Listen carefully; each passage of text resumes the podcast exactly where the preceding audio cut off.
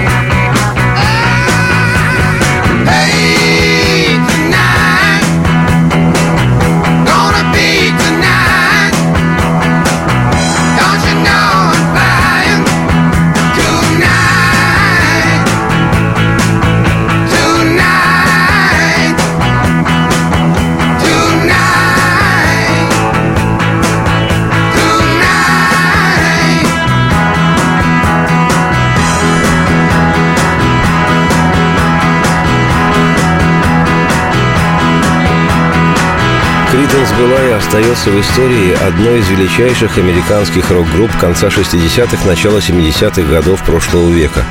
За пять лет, в общем-то, весьма непродолжительное время существования под этим именем, четверо парней, братья Джон и Том Фогерти, оба гитара и вокал, барабанщик Дуг Клиффорд и бас-гитарист и клавишник Стив Кук записали немалое количество подлинных хитов, которые стопроцентно выдержали испытания на способность выжить при любой музыкальной моде.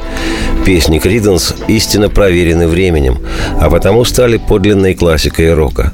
В музыке этой группы удивительным образом сочетаются такие стили, как черный блюз и белый кантри, религиозно-гимновый госпел и отвязно-заводной традиционный рок-н-ролл, более поздний ритм-блюз и еще ряд разных стилевых направлений, распространенных в дельте реки Миссисипи, несмотря на то, что сами музыканты родом из Калифорнии и дельты Миссисипи никогда в глаза не видели. Собственно, стиль Криденс критики определили как «swamp blues», Слово «свомп» в переводе с английского означает «болото». То есть Криденс исполняли топкий блюз или, если угодно, вязкий блюз. Хотя, повторюсь, там много чего намешано, а потому в купе с неповторимым, ярким и на раз узнаваемым вокалом лидера бенда Джона Фогерти стиль группы можно определить просто как «Криденс».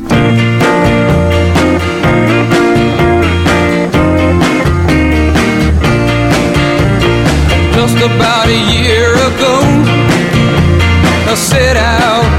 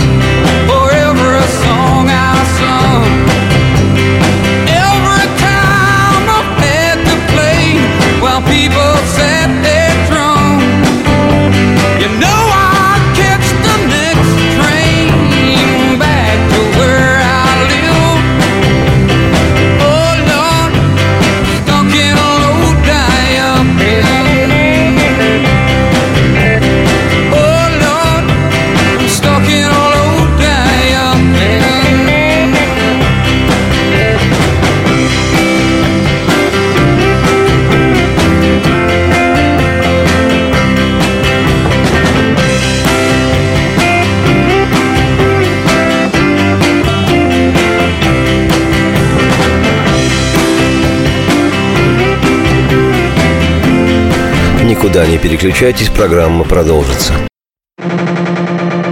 Он — самая большая загадка нашей планеты. Его суперспособности в помощь слабым и беззащитным. Нечеловеческая сила мысли. Я просто читаю много разного. В одном миллиметре его мозга помещаются все поисковики и энциклопедии. Вся мировая паутина. В его карманах. Ответы на любой вопрос любого собеседника. Человек наук. Супергерой Анатолий Вассерман в финальной битве между добром и невежеством. Программу «Беседка» с Анатолием Вассерманом. Слушайте на радио «Комсомольская правда» по пятницам в 17.05 по московскому времени.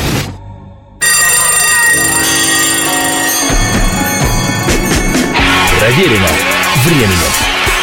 Приветствую всех, меня зовут Олег Челап, это «Проверено временем». Сегодня программа посвящена основателю и лидеру легендарной американской группы Creedence Clearwater Revival Джону Фогерти, отметившему 28 мая 2015 года свое 70-летие. Перефразируя поэта Маяковского, скажу «Мы говорим Фогерти, подразумеваем Creedence».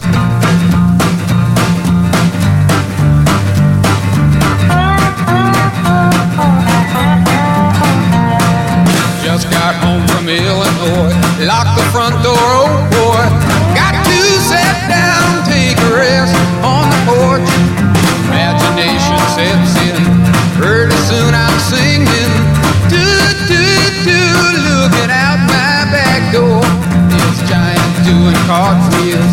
Statue wearing high heels. Look at all the happy creatures dancing on the lawn. Dinosaur controller. Listening to Buck Owens. Looking out my back door. And elephants are playing in the band. Won't you take a ride on the flying spoon? Do, do, do. Wondrous apparition by magician. Do, do, do, looking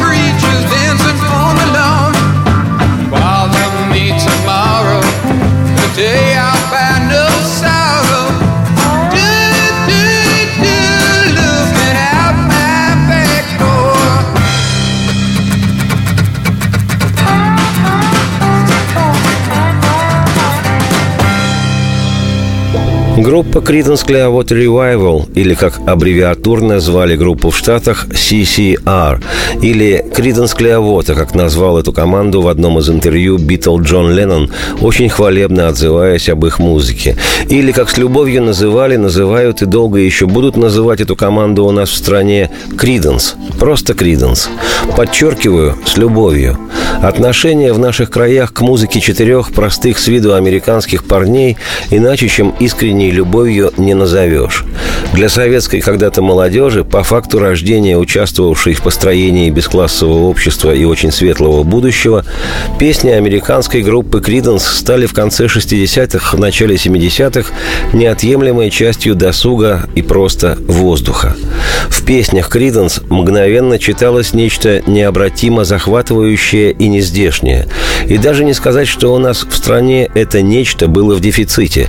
Такого здесь просто не было. В принципе, не могло такого быть в нашей стране. Сегодня трудно себе представить, что в отсутствии свободного доступа к музыке Криденс и хоть какой-то информации о группе не проходило ни одного, как тогда говорили, вечера отдыха молодежи, читай танцев, где не звучали бы заводные песни этой группы. Ну да, музыку Криденс регулярно между политическими новостями и оголтелой атакой на все советское крутили в эфире русскоязычные западные радиостанции. Но так ведь радиостанции эти с такой же оголтелостью глушили советские глушилки, и понять хоть что-нибудь, расслушать хоть какие-то музыкальные звуки практически не представлялось возможным. И счастливчиком был тот, кто умудрялся так расположить антенну своего приемника, чтобы сквозь треск и хрип коротковолнового радиоэфира все же услышать, а если повезет, то и записать на свой магнитофон песни Криденс. Но если все же удавалось записать, то такие магнитофонные пленки ходили в народе, бесконтрольно распространялись по стране, и самые доступные из этих песен вскоре разучивались местными самодеятельными ансамблями с обязательным последующим исполнением на танцах. А уж если родители кого-то из знакомых ехали за границу, что могло быть лишь с людьми, жившими только в крупных городах, и на грани чуда случалось невероятное, привозилась пластинка группы Криденс, это можно было приравнять к покупке автомобиля. И тогда тоже на слух снимались гармонии песни, аккорды, и английские слова записывались русскими буквами, без какого-либо понимания смысла текста. И вскоре песня пополняла репертуар очередного тонкошеева ансамбля. И опять же звучала на танцах, которые еще не успели окрестить дискотекой. И стоило лишь раздаться первым аккордом, как молодые люди безошибочно узнавали песню и с бешеным восторгом принимались, как тогда говорили, врубать шейк, имитируя ритуальные телодвижения туземцев и выкрикивая наиболее простые в произнесении фразы текста песни. Например, «I know» или «Have you ever seen the rain?» что произносилось как одно слово «Have you ever seen the rain?»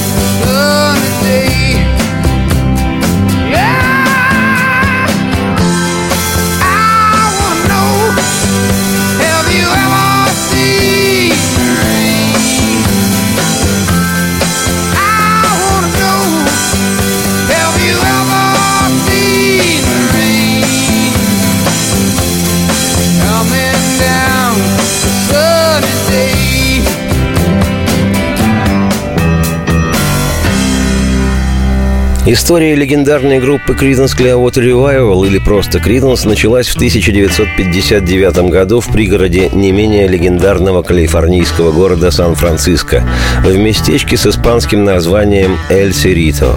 Там 14-летние подростки, школьные друзья Джон Фогерти, самоучкой освоивший гитару, и восседавший за ударной установкой Дук Клиффорд по кличке Космо, решили создать свою музыкальную группу и назвали ее ее The Blue Velvets. Если буквально, то получается «голубые вельветы» или «голубые бархаты».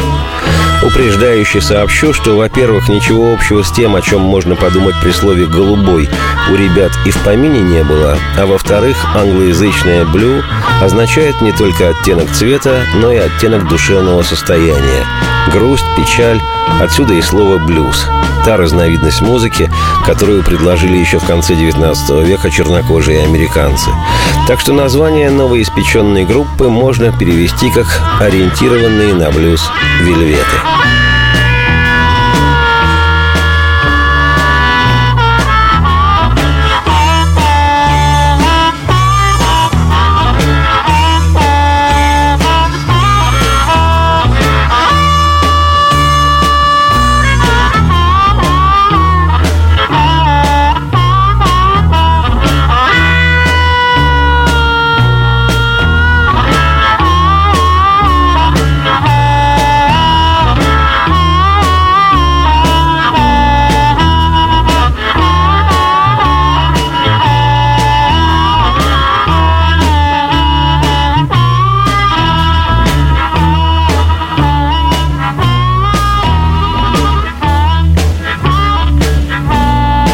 Незачем переключаться, скоро сюда вернутся Криденс и программа продолжится.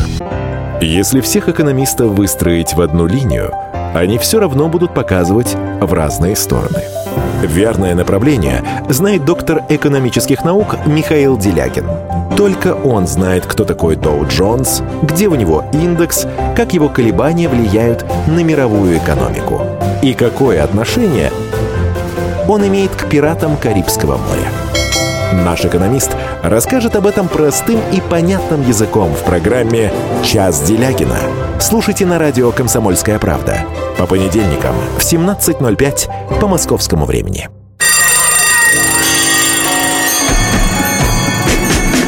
Проверено временем.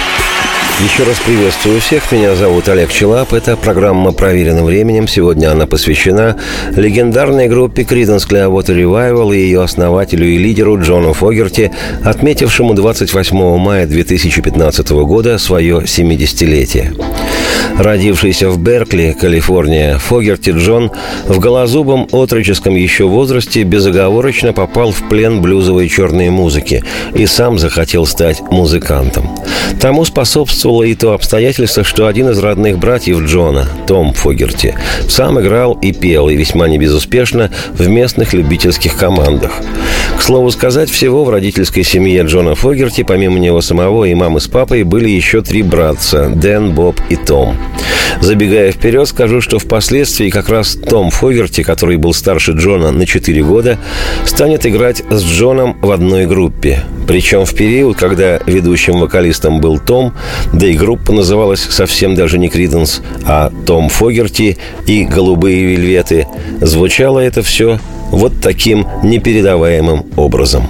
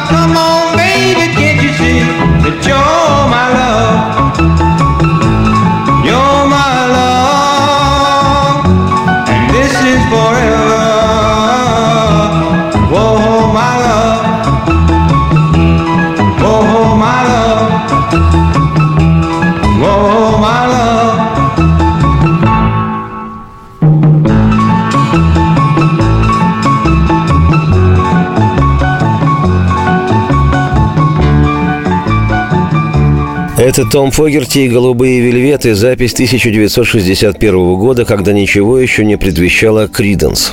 Но пока никто не догадывался и догадаться не мог, какие зигзаги подкинет Джону Фогерти и его друзьям-коллегам судьба, сам Джон уговорил маму, чтобы она оформила на себя кредит, поскольку ему не было и 14. И за 80 долларов, огромную по тем временам сумму, Джон Фогерти приобрел свою первую гитару и усилитель с колонкой – при этом парень полностью выплатил кредит, подрабатывая после школы разносчиком газет.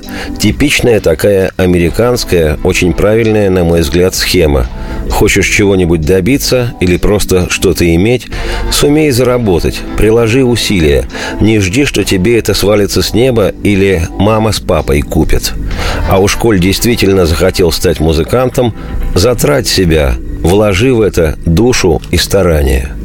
И терзая в подвале родительского дома свой инструмент, самостоятельно обучаясь украшению диезов и бемолей, Джон, который по его же воспоминаниям, цитирую, с восхищением взирал на таких выдающихся гитаристов того времени, как Чет Эткинс, Скотт Тимур, Джеймс Бертон, слушал их музыку и говорил себе, «Когда я вырасту, я хочу быть как они, очень хорошим музыкантом».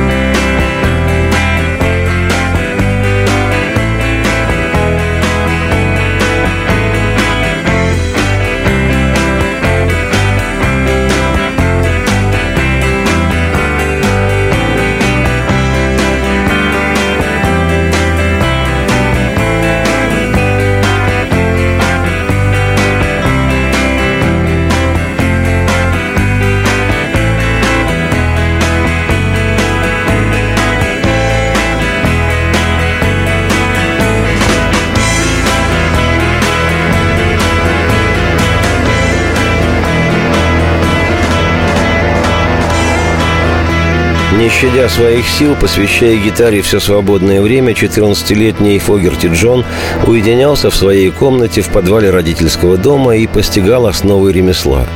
Часто к нему наведывался его школьный приятель Дуг Клиффорд, о котором я уже сказал, и который с неукротимой энергией 14-летнего оторвы выколачивал душу из единственного бывшего в наличии барабана, установленного на подставку для цветов.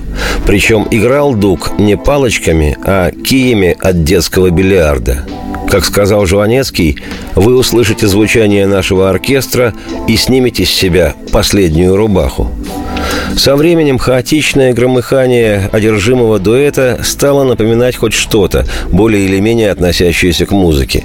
И ребята поняли, что пора делать группу, которую решено было назвать, как я уже говорил, The Blue Velvets. А если у группы уже даже есть название, то значит нужен комплект музыкантов. Не вдвоем же играть в самом-то деле. И Клиффорд, рожденный 24 апреля 1945 года, предложил своего закадычного школьного другана, с которым сидел за одной партой, Стью Кука, который родился на несколько часов позже Клиффорда, 25 апреля 1945 Стью был фанатичным слушателем местной культовой радиостанции, которая специализировалась на ритм-н-блюзе. К тому же Стью, большой поклонник рок-н-ролла и блюза, сам обучался игре на фортепиано и, как гласит история, почти профессионально на нем играл. Именно такой персонаж и годился для участия в группе The Blue Velvets, которой только через долгих 10 лет суждено будет прославиться на весь мир, хотя и под другим именем – Creedence Незачем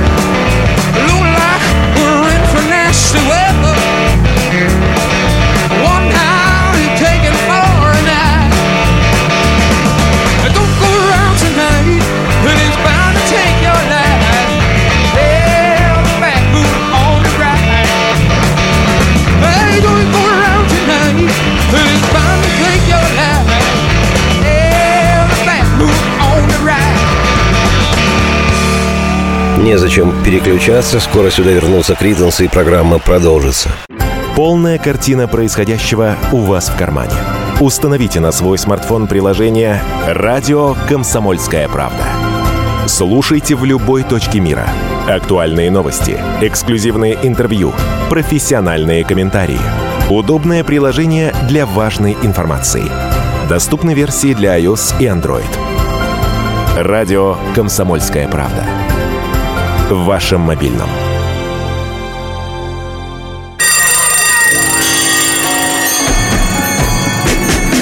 Проверено временем. Приветствую всех, меня зовут Олег Челап. Это «Проверено временем». Сегодняшняя программа посвящена основателю и лидеру легендарной американской группы Creedence Clearwater Revival Джону Фогерти, отметившему 28 мая 2015 года свое 70-летие. Ну, когда я был еще только мальчишкой, по колено отцу своему, папаша сказал мне, не позволяй, сынок, чтобы кто-то во власти в своей держал тебя. Слышишь, как они обошлись со мной?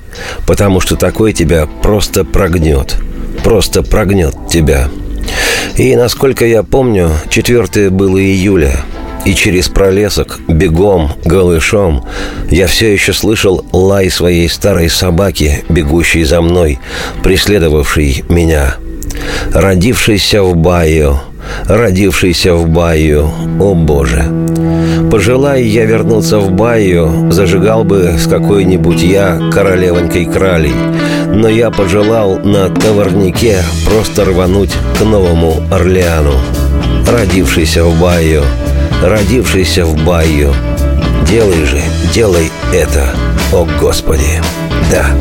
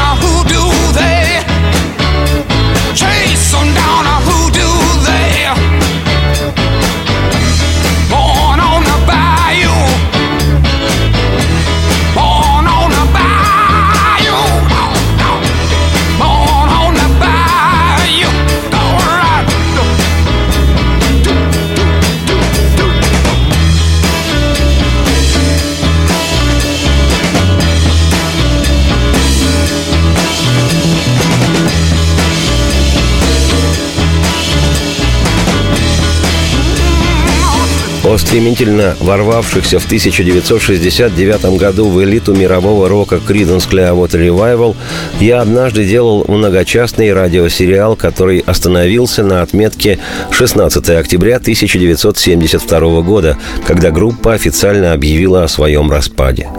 А поскольку дальнейшую жизнь никто не отменял, и музыкантская деятельность лидера Creedence Джона Фогерти со временем оказалась пусть и не такой ослепительно яркой, но уж точно не менее интригующей и содержательной, я, Олег Челап, автор и ведущий программы «Проверенный временем», предложу на следующей неделе повествование о сольном посткриденсовском периоде Джона Фогерти, который после распада своей сверхуспешной группы сумел таки найти в своем творчестве настоящее убежище. Радости всем вслух и солнца в окна и процветайте. Привет, дружище. Для начала извини. О чем задумался? Пошел и продал все имущество свое. И что? О чем теперь твой взгляд? Ну да, я знаю, что тебе действительно не нравилось ни разу то, как идет все это вниз. Так продолжай. Убежище. Что говоришь?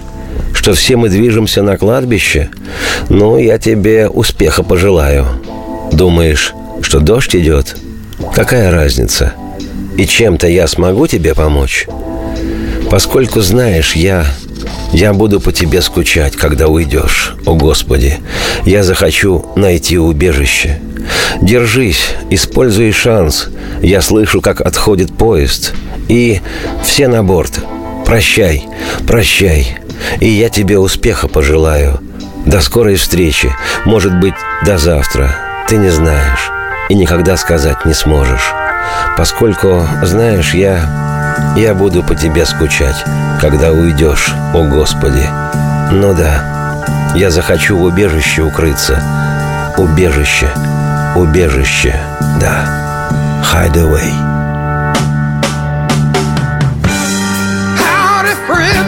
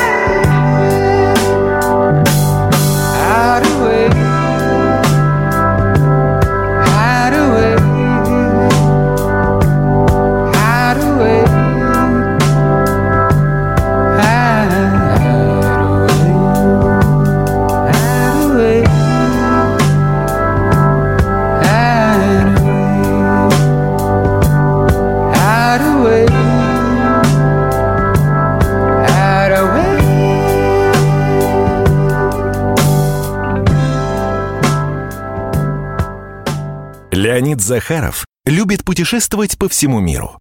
Он побывал во многих странах, и в каждом новом месте он обязательно пробует местную кухню. А потом в Москве отчаянно старается повторить лучший рецепт для своих домочадцев. Но вначале обязательно репетирует его с профессионалами высшего класса. Встречайте Леонида Захарова и лучшие кухни мира в программе «Отчаянный домохозяин». Каждую субботу в 9.05 по московскому времени на радио «Комсомольская правда».